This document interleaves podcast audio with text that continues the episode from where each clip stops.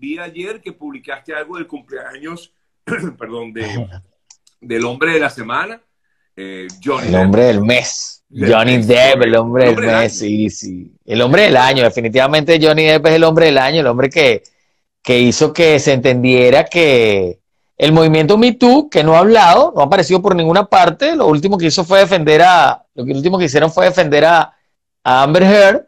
Bueno, eh, él demostró que él también debería ser parte del movimiento Me Too. Es decir, el movimiento Me Too no puede ser un movimiento solo para defender mujeres, tiene que ser un, un movimiento para defender a víctimas de violencia doméstica y los hombres también podemos ser víctimas de violencia doméstica.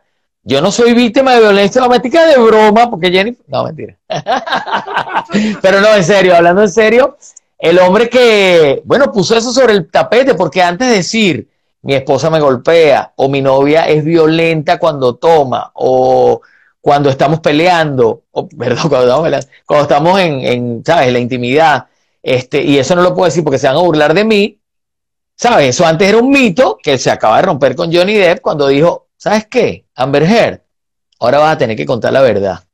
Y la verdad es esta, aquí están mis pruebas, aquí están mis testigos, vamos, vamos a juicio. Entonces fue bien interesante lo que ocurrió, Johnny Depp es un tipo, bueno, como lo vimos, entrar y salir del juzgado un tipo que trata de, conectarse con la gente, aún dentro de su fama, que la fama para ellos es complicada porque ellos tampoco pueden ser tan abiertos. Recuerda que asesinaron a John Lennon, un fan, ¿sabes? Marilyn Manson se metió en una casa aquí mismo en Beverly Hills, en Cielo Drive, y asesinó, descuartizó a la mujer de, de, de, de Roman Polanski y a, otras personas que estaban allí. Entonces, por eso ellos no se abren tanto, ellos les tienen terror a la gente que no conocen, porque pueden ser asesinados. O sea, eso es una verdad, eso es una realidad. han encontrado, han encontrado a gente a las afueras de la casa de Steven Spielberg con tirro, con cuerdas,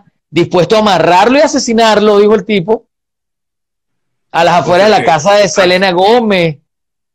O sea, que así pudiera ocurrir claro, no ha ocurrido más porque pusieron unas restricciones que son gravísimas para las personas que tratan de, traspasar la propiedad privada y eso sí lo pusieron porque aquí viven estrellas de Hollywood, que además son mil millonarios. Es decir, ¿sabes? Entonces, bueno, hablando de Johnny Depp un poco de su cumpleaños de ayer, pasan varias cosas interesantes con Johnny Depp. Voy a tratar de no extenderme tanto para que Sergio no me acuse.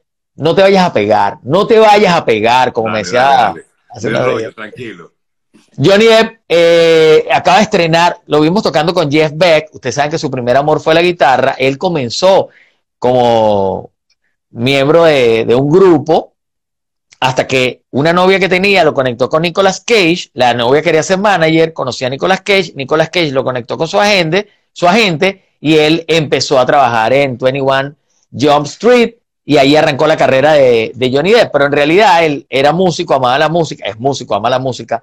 Entonces, en medio de toda esta tensión, él conoció hace cinco años a Jeff Beck, lo vimos tocando, estrenó la semana pasada Isolation y ahora estrenó una historia, una canción acerca de Hedy Lamar